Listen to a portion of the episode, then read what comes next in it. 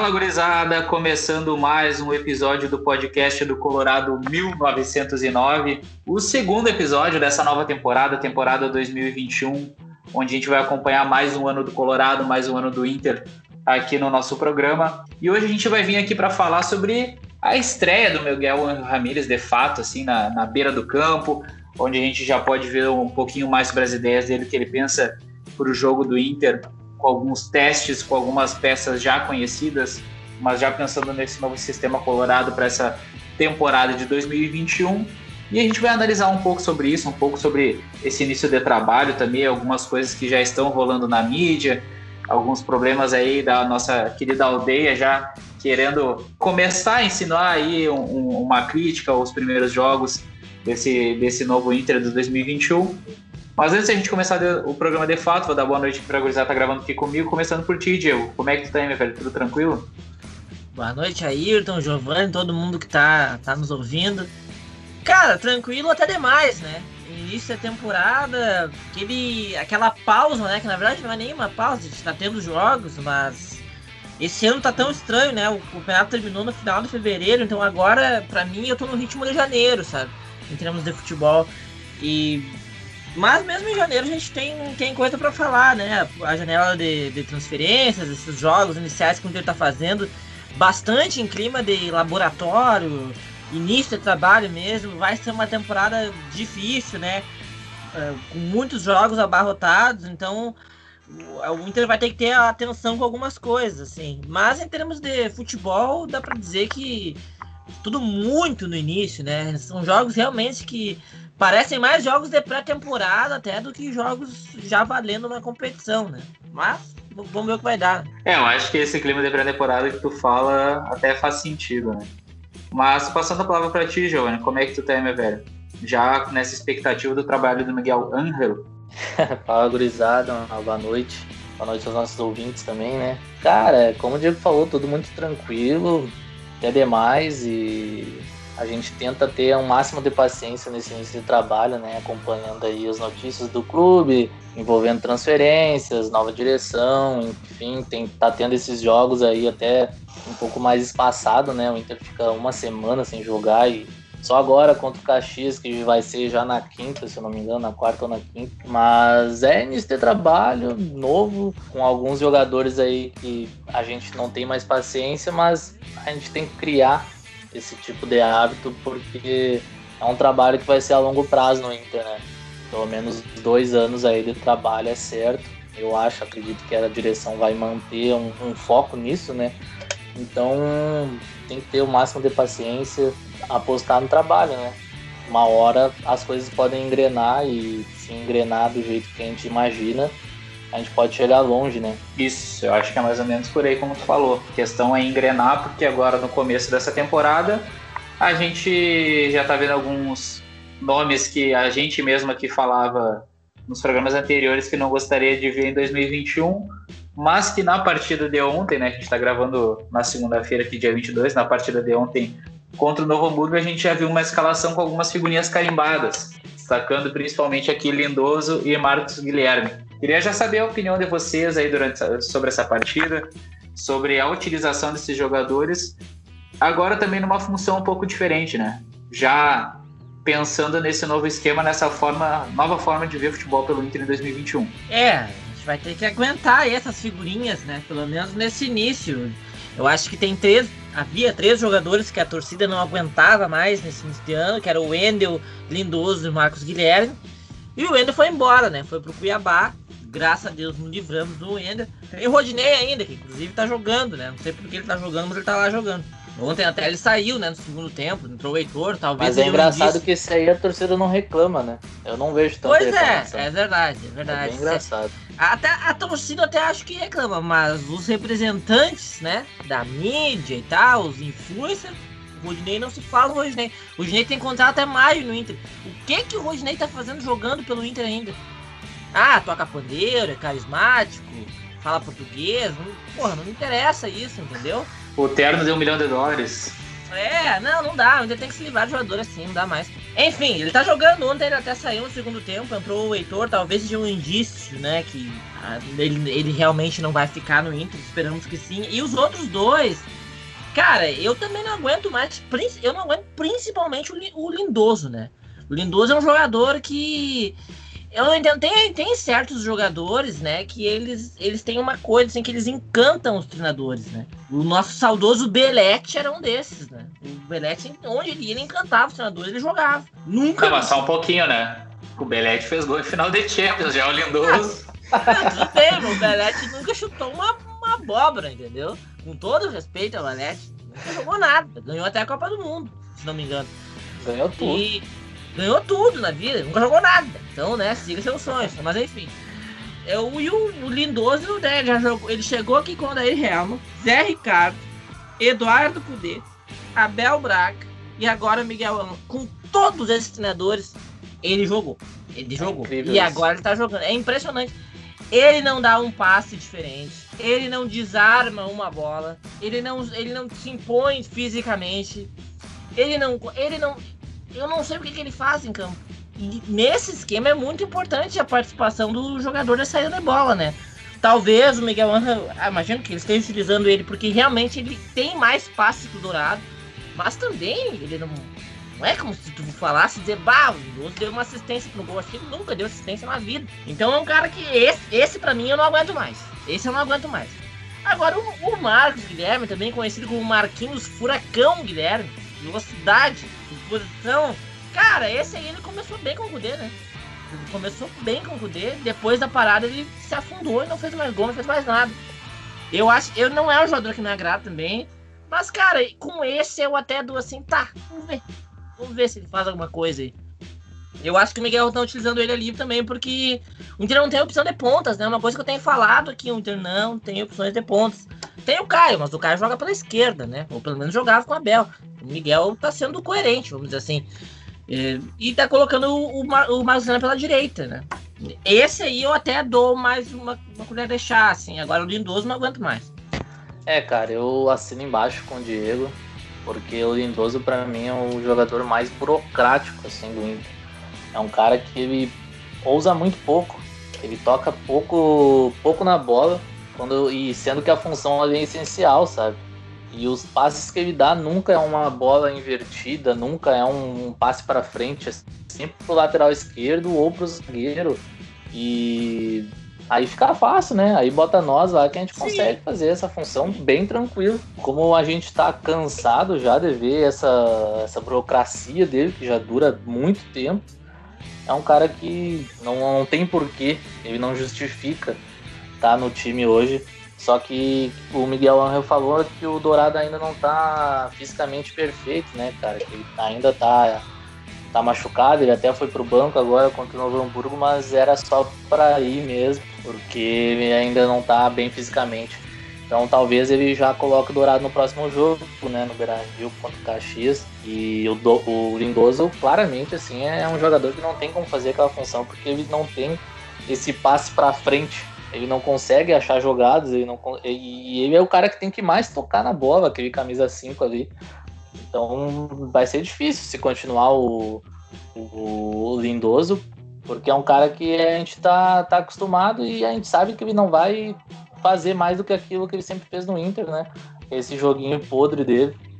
É, eu, Mas... até, eu, eu até acho que o Miguel Ancho ele quer testar jogador nessa posição, né? Se ele acha que o Dourado não vai fazer essa, essa função. Eu acho que o Dourado não vai fazer também. Ele nunca teve passe. Ele sempre foi um, um, volante de desarmar. Ele desarma bem, marca bem, mas assim, se você quer jogar de outra forma, isso não vai ser suficiente. Sim. Né? Então, infelizmente, as pessoas vão ter que aceitar. Eu acho que diferentemente de zagueiro, em que realmente o zagueiro ele tem uma função e pronto, principalmente, né? Uma função básica que é defender. O, o resto dá um jeito. O primeiro volante não, né? O primeiro volante, ele, dependendo do sistema, ele realmente precisa ter como prioridade outras habilidades. No caso, o sistema do Miguel Angel é sair jogando. E o, o, Dourado não tem essa qualidade. Eu acho que se o Miguel Angel quiser testar outras opções, ele podia testar o Prachedes ali, né? Acho que poderia funcionar. E o Zé Gabriel, que inicialmente era volante. Quando o Cudê tava aqui, eu sempre falava, pô, bota o Zé Gabriel de volante. nunca ninguém botou, talvez pudesse funcionar mais do que o Lindoso, né? É, eu também acho. Estavam falando em testes, ele talvez testasse ali o Heitor, né? Como o primeiro volante. Heitor? Ele, é, ele, ele testou nos, nos, treinamentos, ele, porque o Heitor tem um bom passe, né? Então ele fez essa, esse teste nos treinamentos. Não sei se vai, vai, vai aparecer no time como primeiro volante, né? Mas é o, é o que ele tá fazendo, né? Tá fazendo esses testes, testes aí, pelo jeito não, não vai parar, sabe? No próximo jogo a gente pode ver um time totalmente diferente do que entrou contra o Hamburgo, que a gente já ficou meio, caraca, o que aconteceu aqui, né?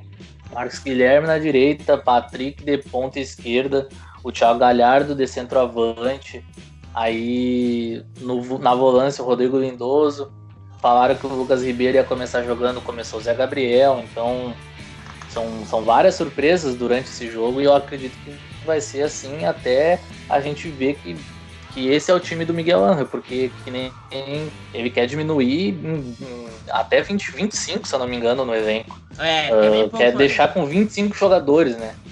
E hoje o Inter tem 34.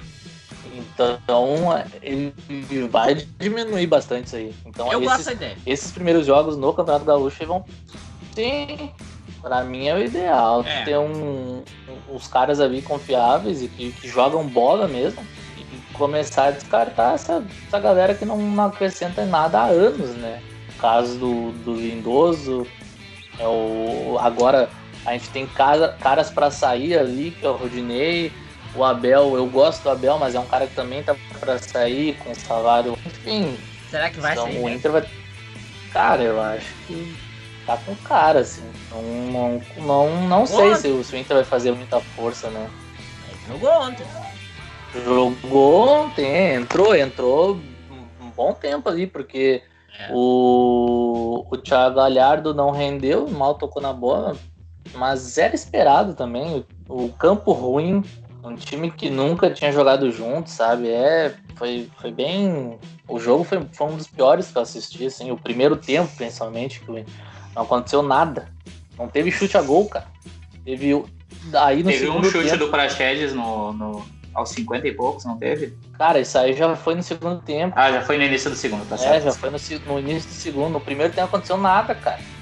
Então foi um jogo bem feio, assim, o Novo Hamburgo todo atrás, o Inter com aquela proposta, né, de cada um no, no, seu quadradinho ali, só que muito lento, e principalmente a função do Windows ali não acelerava nada o jogo. Então ficou horrível. E aí no segundo tempo o Inter se soltou, começou a entrar uns caras mais leves, entrou o Nonato, entrou, entrou o Heitor, entrou o Yuri Alberto. Então o Inter começou a ficar mais leve, começou a pressionar melhor, né? Então ficou melhor de assistir o jogo e o gol foi uma bola parada. Moisés, o Moisés, Marcos Guilherme conseguiu fazer o gol. Mas o Inter criou muito pouco, até poderia ter feito uns dois, três, mas foi muito burocrático e só que tava na cara que ia ser um jogo assim, sabe? É muito começo de trabalho, é, a, os caras estão tentando entender ainda qual a movimentação que eles têm que fazer, mas tem gente ali que a gente já sabe, não serve, não serve. E ficou claro ontem para mim do Lindoso e eu acho que não vai durar muito o Marcos Guilherme também, porque eu não consigo ver ele em outra função no campo. E eu acho que com a chegada do, do Carlos Palacios, né, que foi apresentado hoje, é um cara que talvez não farde tanto, né? Só se o Miguel acha uma posição que a gente não saiba, né? É, eu acho que uma coisa que uma coisa que a gente vai ter que analisar também é o que o que o Miguel Angel pensa de futebol para o Inter é as peças que o Inter tem à disposição para poder jogar dessa forma, né? Sim. Porque vocês me falaram desses primeiros volantes, eu discordo um pouco sobre essa questão que vocês falaram da questão da qualidade de passe do Dourado. Claro que quando o Dourado surgiu, ele, a gente chamava ele Falcãozinho, né? Uhum. E uma das características dele, ser chamado de Falcãozinho, era a qualidade do passe. Sim, sim. E eu não o digo tanto. e de lá para cá a gente sabe depois que teve as lesões, isso prejudicou, etc. Mas eu gosto da. Eu acho que o Dourado ele ele faz bem a função de um, de um primeiro volante que, que não, não seria um, um, primeiro volante armador, assim, um primeiro volante que vai achar uma bola enfiada. E, e isso fica, fica claro para mim que ele está procurando esse jogador. E talvez a gente não tenha no elenco realmente, porque ele já havia testado o Edenilson nessa função, né? Então acho que a gente vai ter que começar também a analisar o peso desse, dessas dos jogadores chaves no elenco dele e as peças que a gente tem à disposição para isso. Porque eu acho que, por exemplo, um jogador que pode acabar sendo prejudicado, pode ser subutilizado nessa, nessa, nessa visão seria o Johnny, que é um jogador que me agrada e que seria um jogador que poderia ser uma grande, uma grande moeda, uma grande venda do Inter no futuro. Então eu acho que a gente também tem que questionar, não questionar agora, é, sair batendo no trabalho do Miguel Angel, mas até que ponto ele vai conseguir também estabelecer, ter, ter essa autocrítica, até que ponto ele vai conseguir estabelecer uh, o esquema e quem vão ser os jogadores chaves se daqui a pouco a gente não tem. Porque no começo da temporada, mesmo sabendo a ideia do futebol que ele tinha para o time, uh, eu não me preocupava muito com essa função, com esse jogador do primeiro volante. Para mim, é Dourado e Johnny já seriam nomes uh, suficientes para o que eu pensava de futebol para o Inter, porque eu acreditava que as duas, os dois jogadores da frente, nesse, nesses três homens de meio campo, seriam mais chaves, que poderia ser o Praxedes e o Edenilson. Então acho que seria mais interessante testar nomes como o Edenilson e o Praxedes realmente, nessa função, se precisa de mais saída de bola, e daqui a pouco até talvez montar um meio campo mais técnico no geral, com três jogadores, como ele fez até com o Nonato, para uhum. poder girar, né? Quem daqui a pouco se é o primeiro volante que sai jogando mais ou se o primeiro volante só dá um, precisa achar os dois outros meio-campistas para realmente porque é aquilo, né? Se a gente analisar até mesmo o futebol brasileiro, quando vocês falavam, eu pensava quem é o primeiro volante que sai jogando futebol brasileiro de fato hoje. Me vem na cabeça o Gerson e o Daniel Alves, sabe? Então, é. Não, não, não me lembro mais nenhum outro jogador assim de técnico que faça esse tipo de saída de bola. Então eu acho que é algo a ser analisado ao longo da, da temporada. Acho que é um ponto interessante, já que é um jogador que pode ser chave. Enquanto isso, eu acho que alguns outros testes são até naturais, né? Para a gente não ter um descarte logo de cara, um treinador que, que chega e vê algumas. É, como, a, como eu falei antes, né? Ele tem um pensamento de futebol, onde ele quer usar dois pontos. A gente já viu ele usando o Patrick como ponto. E a gente viu que pela direita ele não tem tantas opções, né? O Caio Vidal jogou pela direita ano passado, o Marcos Guilherme é um jogador que deveria jogar por ali, e até mesmo ele testou o Yuri Alberto por ali, né? Pela ponto que até fez duas boas jogadas durante a partida. Mas é natural, acho que ele faça esses testes. Uh, a gente já tem essa carga emocional com muitos jogadores, como o próprio Lindoso, mas a gente também tem que ter, tem que ter paciência, tem que entender um pouquinho. Uh, eu acho que ele vai perceber, né? Que, que não é suficiente, que não é suficiente para o elenco do Inter esses jogadores. E também estão chegando alguns nomes, né? Como o Palácios, agora um jogador que chega para realmente suprir uma necessidade dentro dessa visão de jogo, que daí realmente encaixa tanto na visão de jogo do Miguel Rango quanto uma peça que o Inter estava necessitando, né? E também ver quais jogadores que podem sair, né? O próprio Abel Hernandes eu acho que é um cara que realmente vai acabar saindo pela questão dos jogadores que a gente tem para jogar ali na frente, né? Querendo ou não, a gente tem um Guerreiro, a gente tem um Alberto, o próprio Galhardo, que foi muito bem na temporada passada.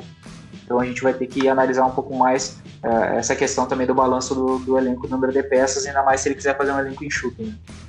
É, eu concordo, concordo com a Ailton. Assim, eu, eu não contrataria primeiro volante. Eu acho que o Inter tem jogadores para jogar ali.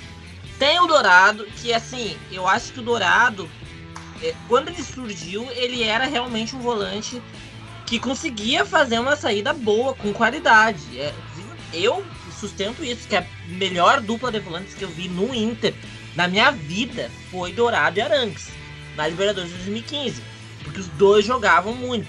Só que o Dourado ele passou por todo um período muito turbulento no Inter e eu acho que ele, ele mudou o futebol dele e ele se adaptou a um futebol mais, é, como os jovens diriam hoje, reativo. Né? Ele realmente virou um volante que joga assim, um volante tem posição física, um volante de desarme, né, de proteção à zaga, e ele não exerce muito essa função de saída desde o Aguirre no primeiro semestre de 2015.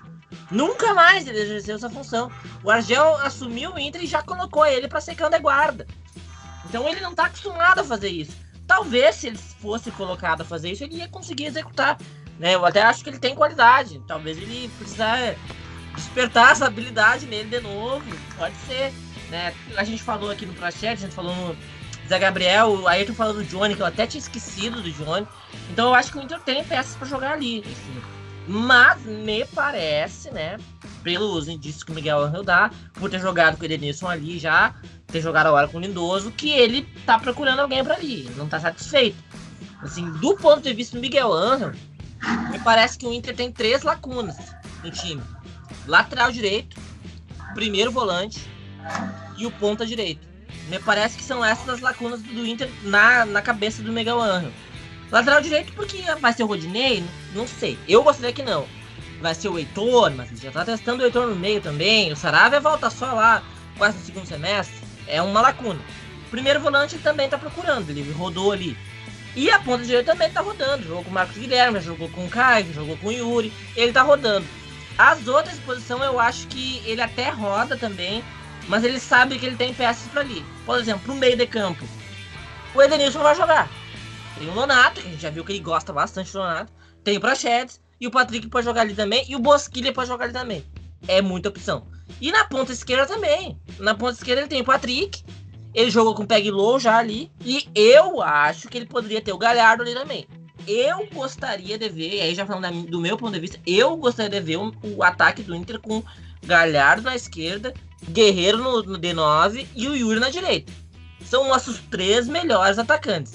Eu sou da filosofia que os melhores têm que jogar. Os, os três fazem gol, os três sabem fazer gol, os três sabem jogar bola. Bota para jogar. O Galhardo já jogou pela esquerda. O Yuri talvez teria que se adaptar um pouco à direita, realmente. E o Guerreiro é o nosso 9. Então, para mim, esse é o nosso ataque. E por isso eu não me livraria do Abel. Eu acho que pode ser um erro que o Inter está cometendo. Porque daqui a pouco ele é o nosso 9 reserva. Né, nesse desse esquema que eu estou montando na minha cabeça. Mas como eu falei, eu acho que o Miguel Angel ele tem três lacunas no time.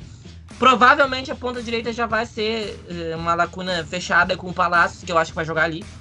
E aí ele tem duas lacunas, que é o primeiro volante e o lateral direito. O resto, eu acho que ele tem o, esse elenco aí. Na cabeça dele, inclusive. É, eu acho que o Inter tá buscando um lateral esquerdo, um zagueiro, talvez dois. E aí tem que ver a questão da lateral direita, porque o Saravia a gente não tem nem previsão quando volta, mas a gente chuta que seja depois de, de junho, sei lá. Um negócio assim, quase. Eu vi uma previsão que falava outubro. Ah, mas daí é demais, é, é quase. Ah, quase um ano. Quase um ano. Tá louco? É, então já, já complica mais as coisas, né? Porque é um melhor lateral que a gente tem no elenco, não pode jogar. E o Heitor, a gente sabe que ele tem potencial, mas daí quem é que vai ser o reserva dele? Vai ser o Mazete, vai ser o Tobias, enfim, o Rodinei não vai ficar no Inter. Eu não, não, não, não quero acreditar esperamos, que ele vai ficar no Inter. Esperamos que não, né? Eu não quero acreditar nisso aí. Mas é uma questão a ser resolvida, né, cara? Porque o Saravia é um cara que é, é um dos melhores um dos melhores laterais do Brasil e não vai poder jogar, né? E eu acho que o Inter tá, tá, tá na procura por esses caras aí da, da função do 5, o lateral esquerdo, porque hoje a gente só tem o Moisés, eu acho que o Moisés é um bom reserva. E os, o, o substituto do Moledo, né? A gente vai, vai, vai ter que ir atrás, porque a gente tem o Zé Gabriel, a gente tem o Lucas Ribeiro, mas são dois caras que que não. Até o Lucas Ribeiro tem mais confiança da torcida, mas o Zé Gabriel ontem na escalação já foi. Né, todo mundo caiu em cima. É, mas acho que o Miguel não tá muito preocupado com isso. Pois é, mas eu acho que é uma. Eu acho que tem que buscar um zagueiro pelo menos, porque o Moledo só volta em. Só volta em outubro, né, cara? É muito tempo fora. É muita coisa, vai perder todos os campeonatos. É, não tem como é. tu jogar só com dois zagueiros ali. E uma hora o Cuesta não vai poder jogar, e aí vai, vai botar quem, sabe? Vai botar quem ali do outro lado. É Gabriel Lucas Ribeiro. Mas aí que tá, se, se um não puder jogar, tá ligado? É, o é problema do Lucas. O problema do Lucas Ribeiro é que é muito fraco, né? O Cara, eu não acho ele muito fraco. Sinceramente, eu não acho ele muito fraco. Eu acho que, pelo, pelo que o Inter tá, tá buscando no mercado, eu acho que são dois zagueiros até, um lateral esquerdo, ou camisa 5, e agora vai faltar o cara ali da ponta esquerda, que talvez seja o Tyson, né? Provavelmente seja o Tyson. E aí Eu fechou. acho que ele vai, ele vai jogar com o Patrick ali. Tá. É, parece. Sim, mas daí quando o Tyson chegar, enfim. Ah não, se chegar sei. o Tyson aí muda tudo. E eu acho, eu acho que o Inter vai, ele vai fazer bons testes ali. Porque ele já botou o Pégolo, imagino que daqui a pouco ele coloca o Caio. Daqui a pouco ele pode colocar alguém que venha da, da base também, não sei. Maurício? São caras o Maurício, tem ainda mais o Maurício, né, cara? Outra alternativa cara, aí. O Caio pela esquerda me agrada como um reserva pro Patrick, Também. sabe? É um cara que demonstrou um bom futebol no final da temporada passada. O Diego falava sobre isso uh, desde a partida contra o Vasco, né? Que ele fez uma inversão de posição durante o jogo mesmo. e ele conseguiu criar mais a partir disso. Então acho que é um jogador jovem. A, a, a, gente também tem que pensar, na minha visão, tem que pensar nesses valores do Inter, né? A gente comentava no final da temporada passada que é uma das temporadas onde a gente tem melhores valores nos últimos anos. Não estou falando que são jogadores de seleção, né? Menos. Mas são jogadores interessantes e são jogadores que a gente sabe que até dentro do futebol brasileiro não são tão fáceis de achar às vezes, né? O Yuri é da seleção, hein? Vou te falar, o Yuri é da seleção. É um cara fora da mão. É, não, o Yuri tudo bem, sim, sim. E o Galhardo foi convocado esses dias, ninguém lembra, mas foi. Sim, não, mas eu, eu, eu, digo dos jogadores da, da, base, né? Os jogadores mais jovens mesmo. Ah, sim, sim, sim. É, realmente. Eu, cara, eu, eu acho o elenco muito promissor, assim. Eu, eu só espero que o Inter e o Miguel Ano tenham essa noção, assim, que tudo bem, vai fazer teste, vai tentar encontrar, assim, mas o Inter precisa ser competitivo esse ano, sabe? Tipo, tudo bem, tá muito cedo ainda a gente cobrar alguma coisa, mas eu tenho medo, assim, que ele realmente tenha na cabeça dele é, que ele vai dar resultado no segundo ano de trabalho, entendeu? Tudo bem, pode. pode é válido que ele tenha resultado no segundo ano de trabalho. Se ele não ganhar nada esse ano e no ano que vem ele ganhar a Libertadores, pra mim tudo bem. Mas eu fico preocupado, porque a gente sabe como é que é a pressão e a gente já tá um tempo bem grande assim, sem ganhar nada. E esse ano seria importante a gente conseguir pelo menos um gauchão ali em cima do é. Grêmio, né? Disputar firme uma Copa do Brasil. espero que ele tenha noção que ele vai precisar dessa competitividade, né? E nisso aí talvez ele tenha que ter a, uma certa flexibilidade para montar esse, esse sistema de jogo e que assim do que a gente está vendo já deu para ver que é um, vai ser uma mudança bem mais drástica do que aquela que o Kudê fez aqui, né? Muita gente faz analogia com o Kudê e tal, mas eu acho que eles são bem diferentes. O Kudê, ele era um treinador que priorizava um time competitivo, sempre foi. Ele nunca foi um treinador de priorizar o seu sistema acima da competitividade do time. Nunca. Ele sempre foi um treinador, na verdade, ele é um treinador bem pragmático. E o Miguel Angel não é pragmático. Ele vai jogar com as ideias dele. Então vai ser uma ruptura maior, assim, do que a gente viu com o Kudê, eu acho. É, esse é o perigo. É. Esse é o perigo. Aí que tá.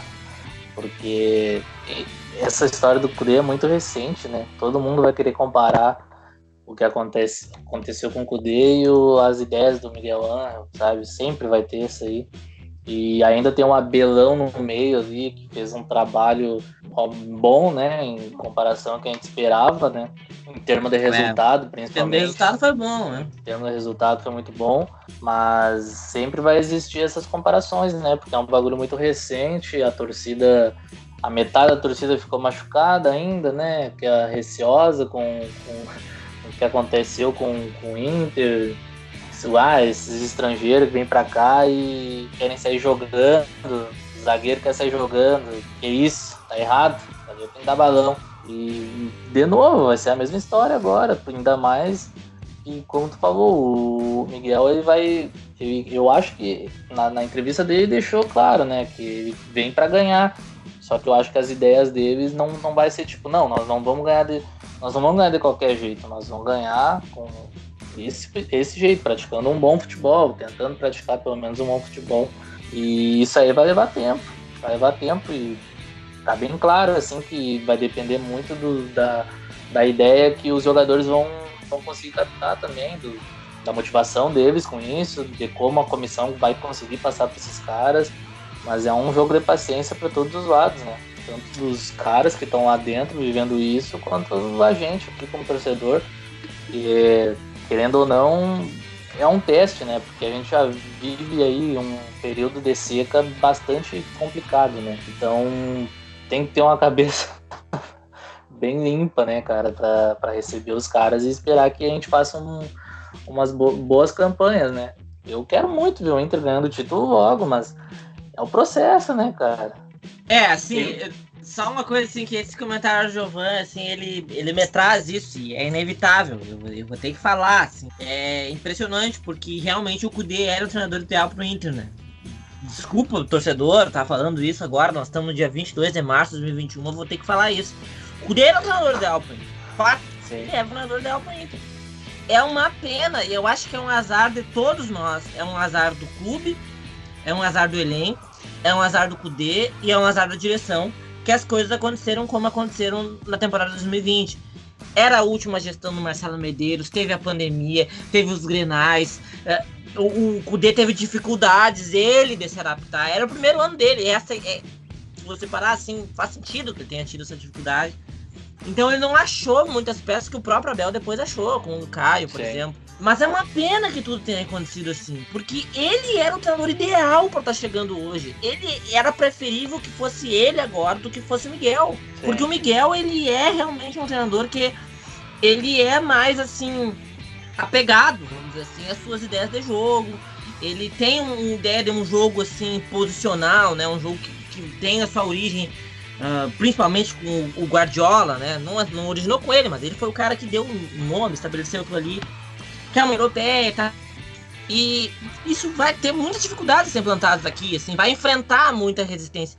O Kudê não era isso. O Kudê era um treinador sul-americano, um treinador que sabia da necessidade que nossos clubes têm de ser competitivos, de ganhar. E o Giovanni falou uma coisa assim: o Miguel não vai ganhar de qualquer jeito. Cara, o Kudê ia ganhar de qualquer jeito. Kudê contra o Lima entrou com Lindoso e. Dora... Lindoso Dourado? Musto. Acho que foi Lindoso Musto. Lindoso Musto. Ele entrou com Lindoso é. Musto. Quando o Atlético Mineiro, ele fechou o time por 80 minutos. Ele ia ganhar de qualquer jeito. Porque ele sabe que é assim na América do Sul. Ele é argentino, ele, ele tem essa, essa noção. É uma pena que tudo tenha acontecido como aconteceu, porque eu acho realmente que ele seria o treinador ideal pro, pro Inter. Sabe, pra tirar a gente da fila. Talvez ele tirasse até em 2020, com tudo que aconteceu. Talvez ele tirasse em 2020. Mas agora, com o Caio, com Yuri, né, que também não teve, com Dourado, né?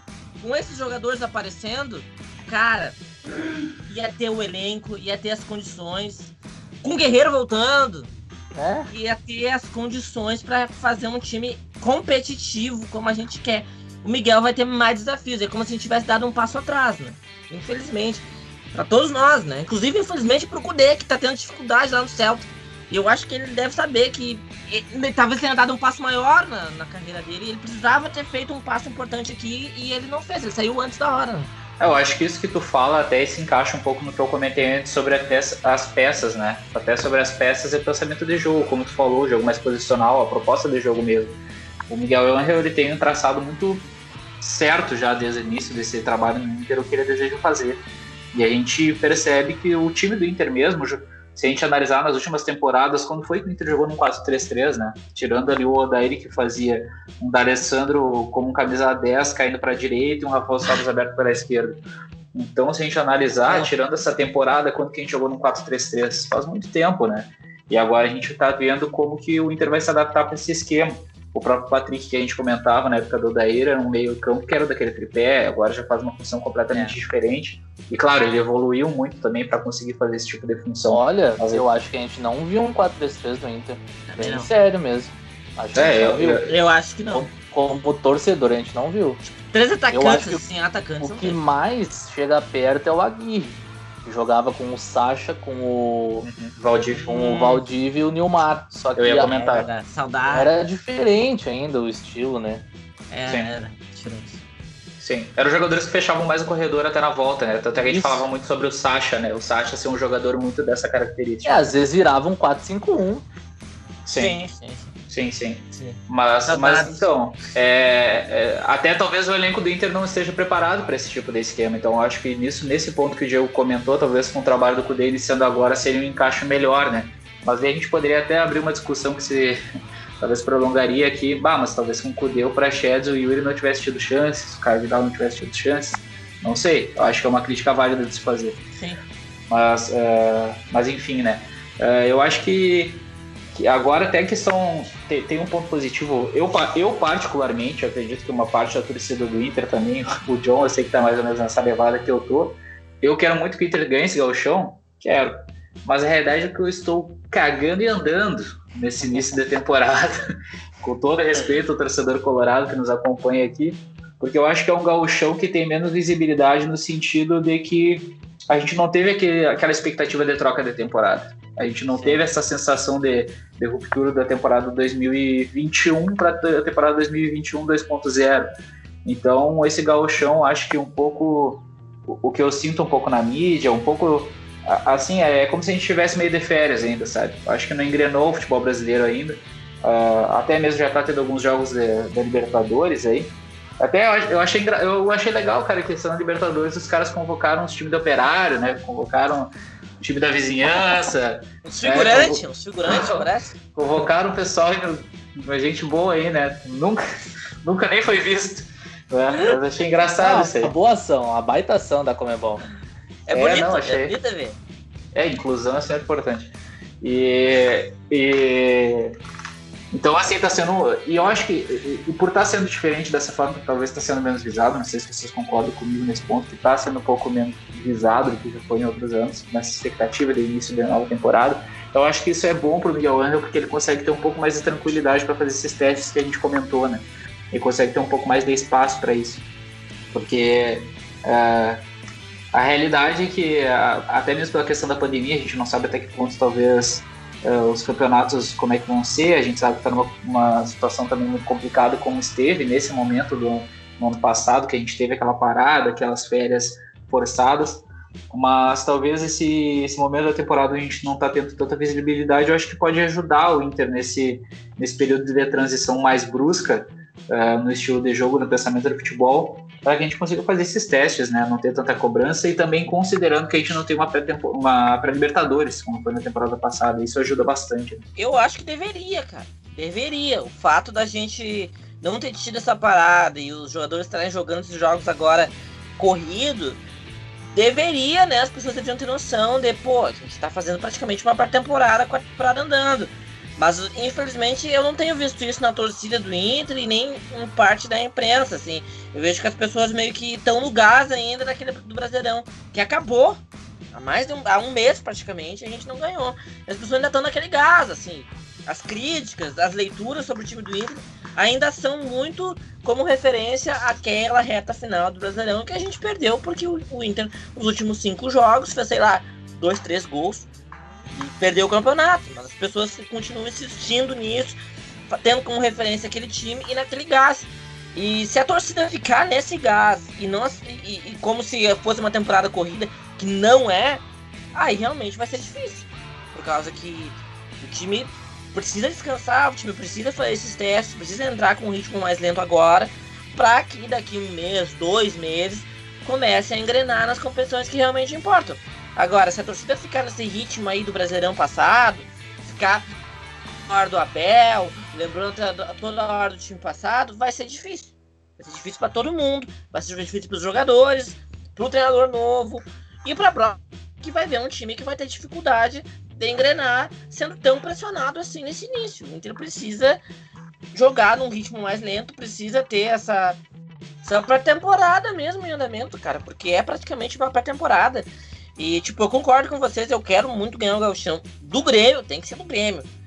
Mas, assim, se não ganhar, não vou fazer terra arrasada. Não, é, a gente quer mesmo é título maior que isso. Se for para entrar melhor nas competições daqui a três meses, então que assim seja, né? É, tem isso, cara, por favor. A gente tá numa pilha, a torcida tá numa pilha, assim, que, que é difícil de entender, cara. O, o essa pré-temporada que não tá existindo, né?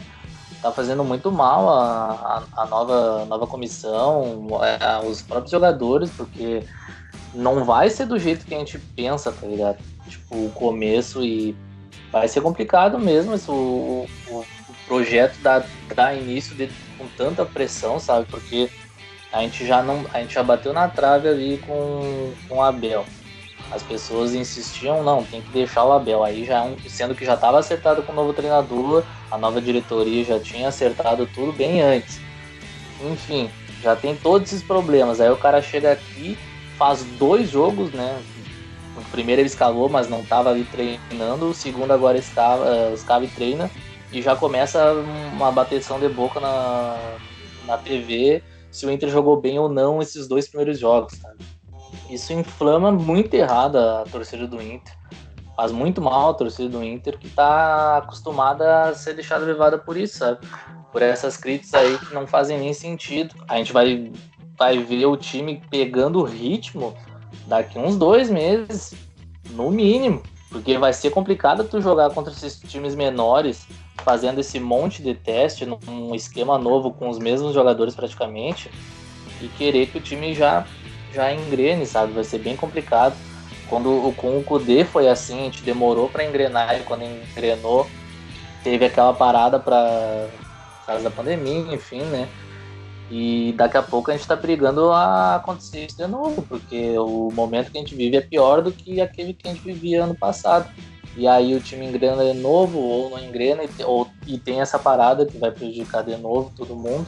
Só que tá, a gente tá, né, tá brigando acontecer de novo, e, é, tem que entrar nessa realidade, sabe? Eu acho que, que, que a torcida não consegue ter essa paciência que, que a gente preza tanto, sabe? Porque são muitos anos acostumado com a mesma coisa, sabe?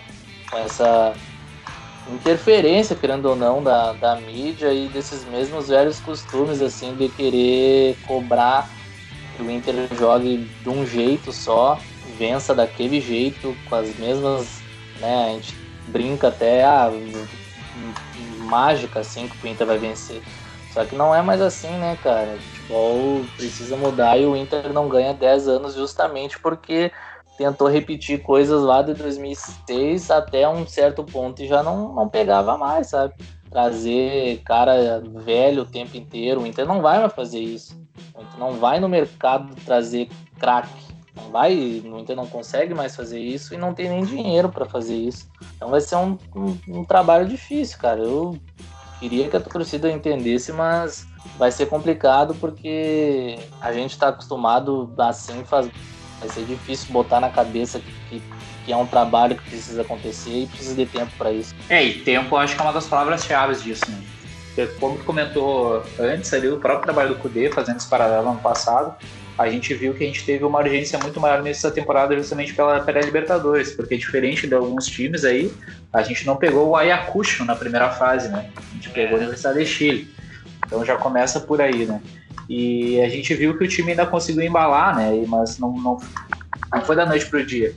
Então calma, né? É recém a segunda partida dele na, na, na parte da frente do Inter, no comando do Inter realmente. Primeira partida estando aí em campo, de fato, assim, realmente comandando o Inter. E aquilo que a gente falou, né? Ele também tem que analisar as peças, ainda mais considerando que o Inter não pode fazer um grande mercado.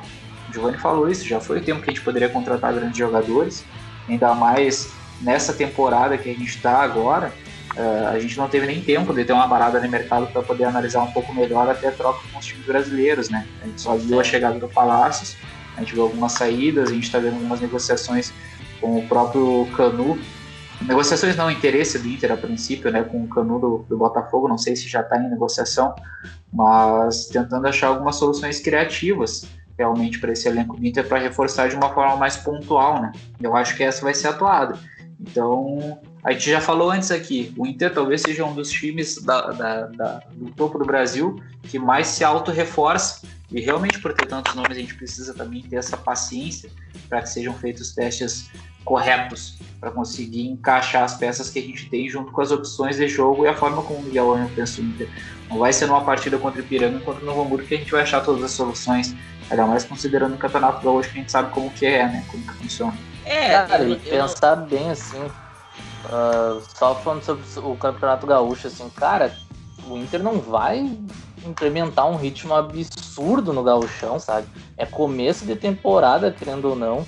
O Inter não vai correr que nem tava correndo no, agora no Brasileirão, sabe? Vai ser um bagulho bem mais calmo, né? Os caras, não, a gente vai se matar aqui no gauchão agora, sabe? É um, é um período de, de teste e eles têm essa noção também. Tipo, a torcida quer o Inter jogando bonito, fazendo 2, 3 a 0, só que isso aí, me desculpa, cara, mas o gauchão não, não, não dá essa, essa vontade também de dos caras pegarem e quebrarem uma temporada e daqui a daqui um mês e pouquinho tem Libertadores, sabe? É, um imediatismo assim que não faz sentido, né? Eu acho que é muito porque a torcida não digeriu bem esse campeonato brasileiro, né? Muita gente na imprensa do Rio Grande do Sul é, reforço, criou e reforça muito uma narrativa de que o Inter perdeu o campeonato porque foi roubado. E essa narrativa, infelizmente, é, prejudica a mentalidade da torcida, porque a torcida fica na pilha ainda desse campeonato brasileiro. Não engole que perdeu na, no campo o campeonato e fica nessa pilha de, de iniciar a temporada e dar resposta logo. E não é assim, cara. O Inter perdeu no campo o campeonato, sim. Desculpa, gente. Só que o Inter foi jogar com o Flamengo tendo que ganhar o jogo para ser campeão perdeu o jogo. E chegou no último jogo tendo que fazer um gol e não fez. Então, assim, não tem juiz no mundo que seja culpado disso.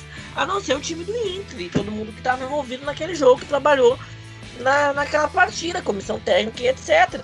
Agora, tá na hora de esquecer isso, sabe? Passou, o Inter perdeu, ninguém vai morrer por causa disso. E uma nova temporada tá começando, né? E, e a, nem saiu ainda os grupos da Libertadores, gente. Eu, eu, tinha visto que os sorteios eram ali pela metade de abril, se não me engano, 23 de abril. De abril 9 Já de 9. abril, é. Tem então vai ser o sorteio. Tem muito tempo ainda, 9 de abril, são duas semanas. Aí vai ter os grupos. Provavelmente o primeiro jogo do Inter a valer na Libertadores vai ser no início de maio. É muito tempo. Final de abril, talvez. Mas é. é um mês ainda de treinamento do time, de ajuste. Vamos torcer que dessa vez o Inter pegue um grupo mais acessível, né? Porque, se não me engano, é a cabeça de chave do sorteio do Libertadores. Então, uh, né? Vamos torcer para que tenha mais sorte. E o Campeonato Brasileiro só em maio. Então, assim, gente, não tem porquê. Fique... Os jogadores sabem que não, não precisam correr muito nesses jogos, não precisam se matar correndo. Né? Também acho que o Inter não precisa fazer um grande mercado elenco, né? Agora chegou o nosso Cabrito Teves chileno, né? Então, cara, não, eu por mim o Inter tinha, o Inter tem elenco para seguir o ano, sabe? Eu ainda me livraria do Lindoso, talvez emprestaria mais o Guilherme. O zagueiro ajuda, o lateral ajuda, o lateral esquerdo também, que tem só o Moisés. O Danilo começou bem o ano, o Daniel teve suas oportunidades, acho que pode ser até um reserva, daqui a pouco ganhar a posição, mas também esses dois goleiros por mim, me serve. Acho que não existe motivo para desespero, para pressão, para ai, porque a Ferrari não tá jogando como Ferrari. Ai, mas esse time não me diverte, como o Miguel falou. Não precisa esse desespero todo. A única coisa que dá motivo para esse desespero é ficar, é não engolir o campeonato que acabou tem um ano. Tem que engolir, tem que esquecer. Não adianta ficar esperneando aí, ficar ah, porque a CBF, porque isso aqui o campeonato acabou. A taça tá lá no, no Flamengo. Quer ver a taça do Brasil 2020? Beleza, vai lá na, na Gávea, não sei onde, tá lá a taça. Fica chorando lá pra taça. Agora não vem encher o saco dos caras que estão querendo trabalhar agora no Inter, entendeu? Porque o Inter tem que olhar pro futuro, gente. Não adianta ficar olhando só pro passado. É, ah, é. infelizmente, é. essa é a realidade. É muito difícil, é muito difícil começar um trabalho assim, porque infelizmente pegaram esse discurso, né? Que a gente foi. A gente não ganhou o campeonato porque nos tiraram, né? Isso aí tá, tá muito impregnado. Eu vejo muito assim esse discurso. E isso aí faz muito mal para quem tá começando agora. Porque a gente vai começar agora um campeonato gaúcho, depois Libertadores, e o campeonato brasileiro começa só daqui dois, dois meses e pouco. Então, é, cara, acabou e e é novo ano, nova temporada, novo, um novo método que os caras querem implantar no clube. Então a gente aí trouxe um cara importante, que é o Gustavo Grossi também, que, que moldou né, esse time do River Plate, moldou o, o, o estilo do River Plate. River Plate que vai ser favorito na Libertadores é novo, hein? Com certeza. E então a, a gente tem que ver esses pequenos esses pequenos, entre aspas, né, movimentos que, que o Inter faz como um, um passo grande que o Inter quer dar, sabe, lá na frente. Porque daqui a pouco a gente começa a revelar jogadores que nem a gente revelava no passado com, com esse formador do, que veio do River Plate. E a gente só começa a ver tanta gente subindo, tanta gente boa subindo, e é um trabalho que ninguém deu valor ali atrás, sabe? Então, muita calma, sabe? É um, é um trabalho novo, infelizmente a gente tá nessa seca aí, o que prejudica, sabe? E principalmente por causa desse brasileirão, do jeito que foi, do jeito que a gente não ganhou, enfim, e com uma pessoa na, no cargo que, né, remete a tudo do Inter, que é o Abel, que é um cara intocável, né? tanto pela mídia, tanto pela, pela torcida, né, mais ferrenha. Então, do jeito que foi, prejudicou demais, prejudica demais esse começo de trabalho. Eu só espero que isso aí não não desmotive o que os caras querem mudar lá dentro.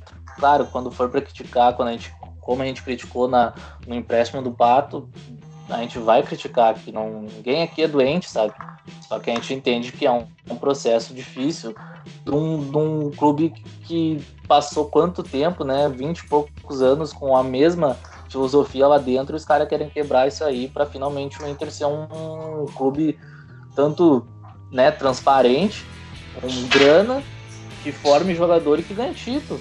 É isso que a gente quer e é isso que os caras querem lá dentro.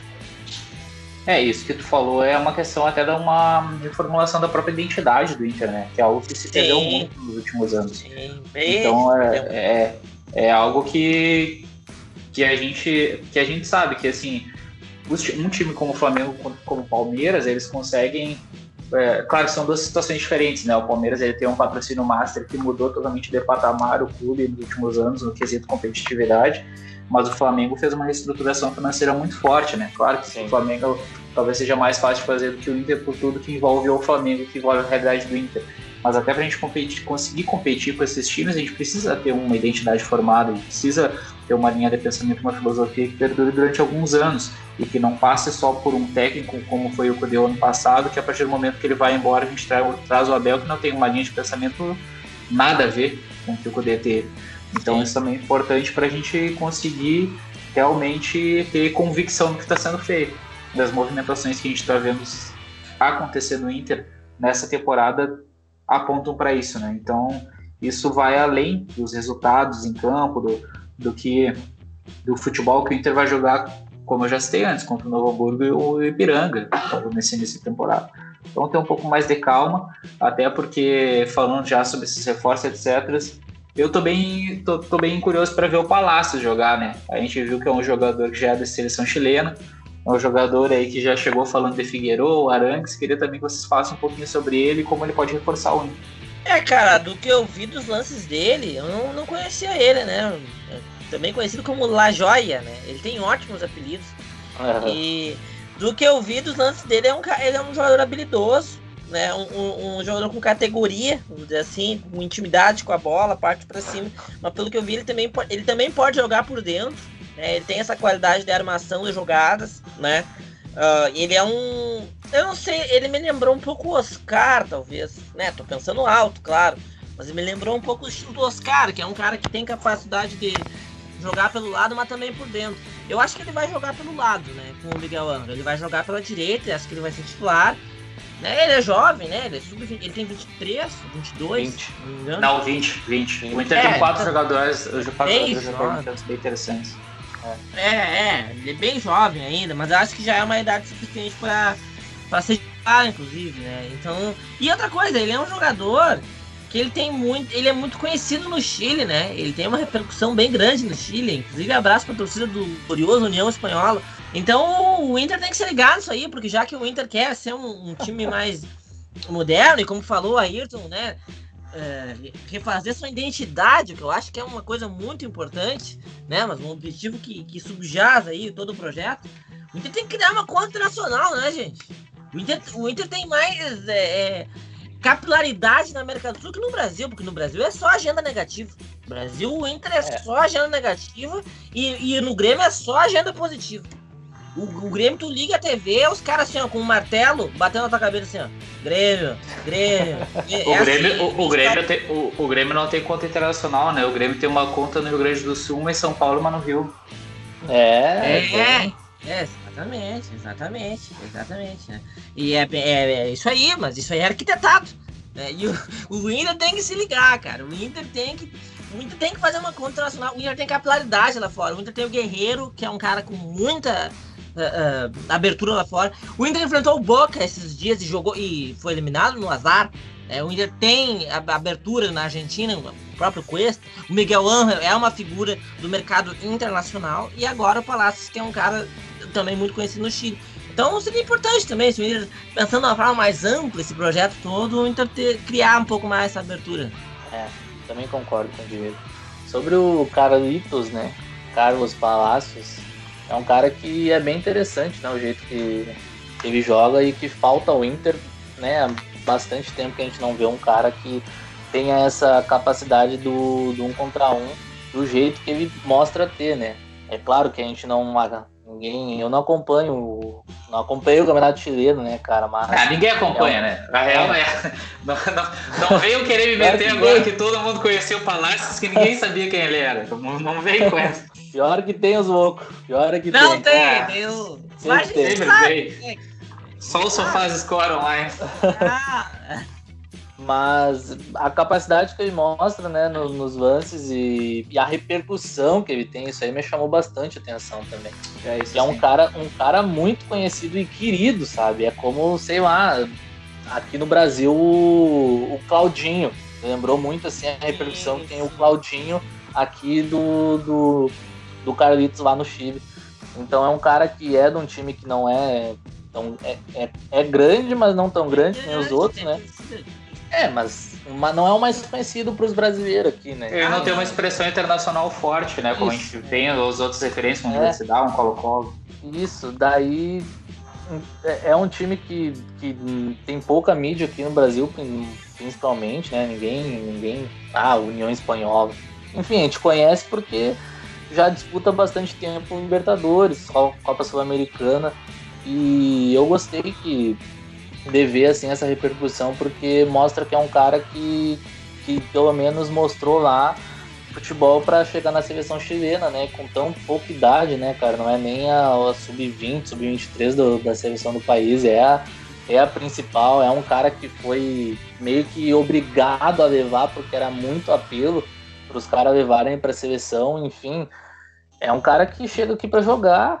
É, eu vejo ele com capacidade para fazer tanto a função no meio campo quanto a função no- na ponta, nas duas pontas porque ele tem esse essa noção da habilidade que ele tem, ele tem esse um contra um, ele joga com as duas pernas, claro, não, ele não, não, não bate com a mesma qualidade que bate com a direita, mas ele, ele dribla com a esquerda, isso aí já me anima, então é um cara que a gente vai ter oportunidade de ver aqui e finalmente o Inter trouxe um cara que, que resolva, né? É um cara que vai botar na frente, vai driblar, vai dar assistência, coisa que a gente sempre pediu para o cara que, que viesse aqui para o Inter fizesse, né? E faz tempo que a gente não tem um driblador, um cara que, que deixa os outros na cara do gol, enfim. É um cara que me agrada muito o estilo e espero que, que ele possa né, fazer o que ele fazia lá na, na, na União Espanhola, porque ele fez bastante coisa, ele foi eleito a revelação do campeonato, então a repercussão que ele tem lá me lembrou muito do Claudinho, claro, não, não, não sei se os caras jogam a mesma coisa, mas é, essa parte anima, sabe? Sim. Mas uh, só para só também deixar minha opinião sobre o Palácios, eu vou ser bem sincero, não conheci o futebol dele, fui atrás de alguns vídeos, de alguns lances, e ele me lembra muito o estilo até do próprio Sanches, assim, na realidade. Um jogador que consegue fazer um enfrentamento mais vertical, um jogador desse estilo de futebol chileno, que a gente aprendeu a ver alguns jogadores rápidos, assim, que a gente vê no futebol sul-americano, né? Me lembrei daquela frase, o sul-americano Ticharito, né? A, a bela frase. então ele me lembra um pouquinho assim até a característica do Sainz por ser um jogador um pouco não um jogador alto, não um jogador mais baixo assim, que tem velocidade, vai para cima e bate pro gol. Então é, é, um jogador naquele enfrentamento, né, que a gente fala que falta no Inter, né? Isso era mais uma característica do Patrick e do Caio Vidal, né, que a gente viu mais pro final da temporada. Então é um jogador que pode ser interessante nesse quesito. E apesar de ele ter feito a brincadeira ali com, com, com o SofaScore, né? Uh, eu vi um dado interessante no Twitter hoje mostrando que foi um dos top 5, 6 da América uh, no, último semestre em questão de média de notas, né? Até ficou em, à frente do Arana em questão de, de, média de notas, que seria o maior do Brasil nessa, no último semestre da temporada passada, que foi 7, alguma coisa, tivemos 7,13 e o Palácio foi 7,4. O primeiro foi o Dela Cruz, né, do River. Então, é um indicativo interessante, né? Que, que já mostra um pouco sobre até a regularidade dele. Que não é só um jogador que, que demonstra ter lapsos, né? Então, isso é uma coisa que a gente sabe que é muito importante para o futebol, para a gente ter um pouco mais de confiança em cima de, de atuações de jogadores assim, né? Abraço, Marcos Guilherme. Então, é um jogador que vem, vem para somar de uma forma pontual que eu acho que pode ser muito bom para o Inter essa, essa temporada. É, se ele jogar aí 60% do que jogou o Cabrito Teles, né? Tamo bem. Ah, não, daí. Se ele jogar 60% do que jogou o Tevez, ele tem que ganhar no mínimo uma Libertadores, né? Porque o Tevez ganhou alguma coisinha no futebol, tá? Ah, sim, mas ele lembra, né? A, a, a face. A face a feição, a. A feição. A feição lembra um pouco, lembra um pouco. Lembra bastante. Lembra, lembra, lembra. Uma mistura de Cuejar com, com Carlito Tevez. É, é. Não, tomara, tomara que ele lembre, né? Pô, o, o aí tu mencionou o, o De La Cruz aí, né? Eu, eu tava vendo os últimos jogos do River, né? O River tá muito encaixado, trouxe uma revelação lá do futebol colombiano, do Deportivo Cali, o Palavestino, que eles falam muito bem. Agora o Atlético Mineiro estreou no Mineiro jogando bem também, com o Nacho, Nacho Fernandes, né? É, e, é. porra, cara, vai ser uma temporada assim, ó, difícil, porque tem esses times aí que estão tão, tão mais prontos, sabe? Eles têm mais jogadores. E isso aí me preocupa, né? Eu sei que é muito cedo, mas a gente vê esses caras jogando assim, a gente fica. Ah, vai ser difícil, né? Vai ser uma temporada longa. Bem longa. E a gente, que a gente já falou, né? Começar a dar valor muito para a Copa do Brasil. Que a Copa do Brasil Sim. é um é um campeonato onde a gente pode chegar sem forçar muito, né, cara? Só, tipo, dar liga nos cruzamentos e focar naquilo, porque ano passado a gente teve totais condições, porque a gente tinha uma tabela ali bem acessível e a gente rachou e a gente viu o Grêmio chegando na final jogando nada. Jogando nada. Sem e essa temporada. E essa temporada caminha para ser a mesma coisa. Vai ser uma, uma temporada sofrível em termos de, de futebol, porque a gente vem passando por, por essa pandemia aí e praticamente o Brasil, praticamente não, o Brasil piorou nessa situação, né? E, e, é óbvio que isso aí vai atingir o futebol de novo, né, cara? Agora já tem vários estados parados, tem que jogar em outros estados, suspendeu rodada. Enfim, daqui a pouco entra um campeonato aí de novo uh, um campeonato grande, no caso, e, e, vai ser a mesma coisa, né? Jogadores infectados, joga sem, um time sem meio time, de novo a mesma questão. Então acho que essa temporada a gente tem que aproveitar cada campeonato que a gente participar, cara. E a Copa do Brasil, para mim, é, é, o mais acessível. A gente entra nos oitavos já, né? É uma vantagem. Ah, o, o, agora mudou, né? Agora é. Ah, é 16 avos. É, tipo, é uma antes ali. É. Mas mesmo assim, cara. Mesmo assim. Um enfrentamento possível é com, com times de segunda divisão, né, cara? Ah, Por favor. É. Libertadores é difícil. Brisada, vamos encerrando o programa. Vocês têm mais alguma coisa para falar sobre o Inter aí, sobre essa. A gente acabou nem falando muito sobre a partida, mas é justamente aquilo que o Giovanni ah, falou, né?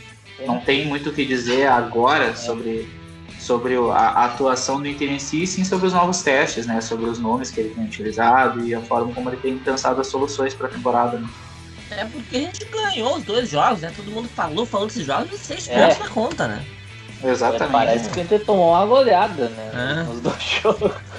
Pelo amor sim. de Deus, né, cara?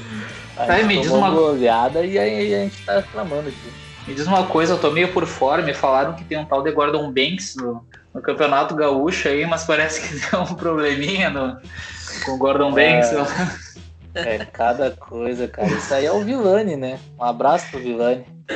Jesus do céu. É cada uma que eu tenho que Não, ouvir. não, para. A agenda positiva é muito forte. Ah. É muito forte. O Vilani deve ter ficado bem faceiro com a final da Copa do Brasil, né? é, Antes, Ayrton, só queria, só queria mandar um abraço Mandar um abraço para as gurias coloradas, né, cara? Sub-18 ali, que infelizmente bateu na trave. Vai, bizarro, né? Uh, o, regu o regulamento. o regulamento da senhora CBF não, não, não teve tem, né? compaixão né? com as nossas meninas e infelizmente ali mais um título que, que não veio, mas é aquela coisa, né? A base é muito boa, né, cara? Isso aí todo Sim. mundo viu, a gente deu Era um show campeão, na final. É, a gente, a gente deu um show na final ali, tem várias minas que jogam pra caralho. A, a Bia, a Mileninha, Duda Flores, enfim, é um Maranhão, é um timaço e. Não, só, só comenta sobre, sobre o regulamento, né? Pra quem não tá por dentro, comenta sobre o regulamento. Ah, o regulamento ele não é saldo de gol, né? Ele é pontuação. Então o Fluminense ganhou o primeiro jogo, 2 a 1 e fez três pontos. O Inter ganhou o segundo e não importava o placar. Daí igualou E quanto é que foi o placar, né? 4x1. 4x1. É, isso que é uma ah. pra mim tinha que cancelar, né, cara? Mas futebol é isso aí, né, é, cara? Isso Não tem caminhão. É bizarro. Ei, Libertadores anos 70, que É, isso? total, total. Enfim, o Inter fez uma baita campanha, mas infelizmente a taça não, não veio. Mas o massa que a gente pôde ver, né, na, no Sport TV, o Inter jogando no Beira Rio. Então, Sim. Com um time bom, né, cara? Com um time bom. Enfim, acho que isso aí é um, é um é outro projeto do Inter aí que vai, vai caminhar bem, porque ali as minas jogam, jogam muito bem mesmo e não ganhar esse título, esse bicampeonato que ia ser, né, por muito pouco. Até porque, Giovanni, o Inter é um clube muito tradicional, o Inter tem tradição em várias modalidades, né? Futebol masculino, futebol feminino, futsal. futsal. Tem time aí que tem tradição só em um esporte, né? Nunca, nunca jogou outro. Até porque nem tem ginásio pra jogar, né? Mas, aliás, tem, tem time que nem, nem estádio tem direito pra jogar, né? Então. Aí não tem como, né? Aí não tem, tem como, como fazer. Né? Então, Mas tu, tu clube, falou do clube, né? Na acepção da palavra clube, várias modalidades, Inter, né? O Inter firma, né? Sempre firmou. Né, tu falou de futsal, o Inter teve até basquete, né, velho? O Inter é um time que, que é realmente de tudo, né? É de todos e tudo. Ah, é, é só para falar um pouco sobre isso, é, é, só lembrar que se o Inter ganhou do Barcelona no campo, no futsal não foi diferente, né? Se botar é. até um truco aí, o Inter ganhou, acho. Se buscar bem buscadinho um truco contra o Barcelona. Eu acho que Inter ganhou um truquinho também ah, contra ele. Verdade. Saudoso gigantinho, gozadinha que não sabe. Tá lá o gigantinho, tá de é. pé ainda. E aí é uma pena ser tão pouco utilizado, né? Uma pena ser é. um pouco. É, falam, falam que vai ter uma reforma ali que vai, né, vai dar uma cara bem massa. Cara, o Inter tivesse um time de futsal forte de novo, ia ser muito massa. Ah, tá louco. Cara, o Inter, o Inter tinha que futsal, o Inter tinha que ter vôlei pra jogar Superliga, entendeu? Que nem o Cruzeiro ah, tem. Tá ali o um gigantinho de pé. Tem time que nunca teve ginásio. Não tem Agora nem estágio tem mais, né? É o consórcio lá, então. Esses aí, o problema da é. Chevrolet? O Inter não. Consórcio de carro. Tem estrutura. É, estrutura é, nós é, temos, né, cara? Só fazer, né? Só botar em prática. Tem gente que tem que fazer vários corres ainda. Ah, tô negociando, né? estão pagando, estão financiando. Rapaz, a, até, no, até no esporte hoje nós metemos o Flamengo, rapaz. Tem mais esse, esse aí. tem mais esse aí. Como, diz, como diz a gurizada agora, né? Nas aulas online, nas aulas online, educação física vai ser o FIFA agora, né? Falando. Tem mais esse. Mas, gurizada, antes, antes, antes de encerrar o programa aí, queria só comentar dois, dois pontos interessantes que aconteceram na nossa página recentemente. Que, para quem lembra, lá no início do ano passado, no início do Brasileirão do ano passado, a gente abriu uma liga uh, aberta mesmo, né? Para os torcedores colorados participarem no Cartola. E finalizada a liga aí, finalizada a temporada, o vencedor entrou em contato com a gente e, como prometido, já recebeu presente lá na casa dele. Agora não me, não me recordo o nome dele. Tu lembra o nome dele, Jovem? É Erasmo. O sobrenome eu não vou conseguir lembrar agora, Erasmo. mas o nome era Erasmo. Capinzal, Santa Catarina, é isso, né? Confira pra mim. Isso aí. Nosso isso torcedor que foi em primeiro lugar na competição recebeu uma camisa retrô de 1954, né? Uma camisa que a gente chorou aqui para que todo mundo queria a camiseta, coisa mais linda, né? Manga comprida é. ainda. Manga uma comprida, clássica, né? né? Uma clássica para quem ter, quer ter ela na, na, coleção. Espero que o torcedor tenha gostado muito do, do presente aí merecido, né? O, o troféu, na verdade, a premiação. E outra Isso. coisa interessante também que aconteceu aí com a gente essa semana foi que nós chegamos à marca de 3 mil curtidas no Facebook, uma marca muito importante para a nossa página também.